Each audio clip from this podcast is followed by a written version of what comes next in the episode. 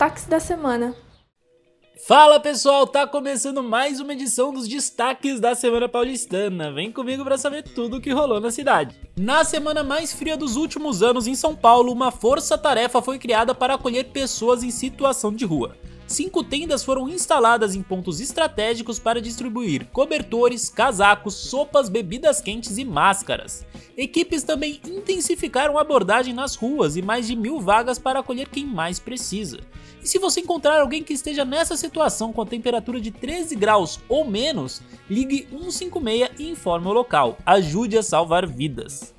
A temperatura na cidade de São Paulo foi a mais fria de toda a série histórica do Centro de Gerenciamento de Emergências, que coleta dados desde 2004. De acordo com as estações meteorológicas, os valores mais baixos foram menos 3 graus Celsius em Engenheiro Marcilac, também novo recorde de menor aferição absoluta, e menos 2 graus Celsius na Capela do Socorro.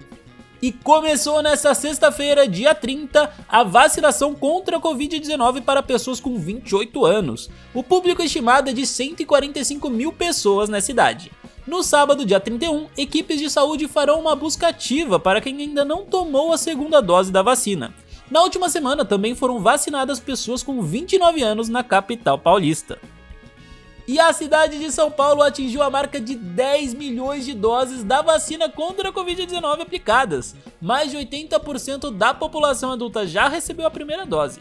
Mas ainda não é hora de relaxar. Continuar seguindo os protocolos de saúde é essencial para chegarmos ao fim dessa pandemia.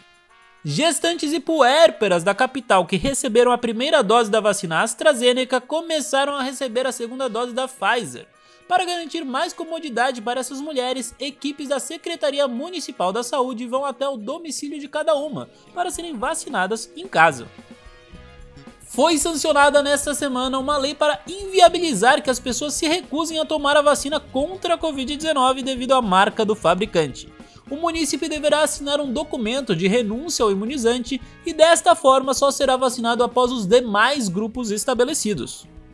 E começou no último sábado, dia 24, um mutirão nas 46 unidades dos centros educacionais unificados de toda a cidade. A ação ajuda pais ou responsáveis a atualizarem os cadastros dos alunos para a compra de material e uniforme escolar. O último dia de atendimento será nesse sábado, dia 31. Os interessados podem comparecer à unidade das 10 às 17 horas. Nesta semana, a Prefeitura começou uma nova fase do processo participativo para a revisão do Plano Diretor Estratégico.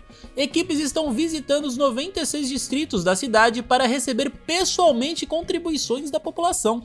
O objetivo é construir um debate amplo, democrático e transparente com a sociedade. O Vale do Anhangabaú é reaberto para o público na cidade de São Paulo com algumas ações culturais. A programação conta com uma exposição em homenagem aos profissionais da saúde, entre outras visitas lúdicas. Inicialmente, o horário de abertura será das 8 da manhã ao meio-dia, e lembrando, se você for, use máscara e respeite o distanciamento social. Os horários de funcionamento dos parques municipais, centros esportivos e CDCs foram ampliados. O Serete e o Parque das Bicicletas estão abertos das 6 da manhã até as 10 da noite. Os demais centros esportivos voltam aos horários habituais. Já os parques podem abrir até as 23 horas, obedecendo o Plano São Paulo. Lembrando que continua obrigatório o uso de máscara e o respeito à regra de distanciamento social também.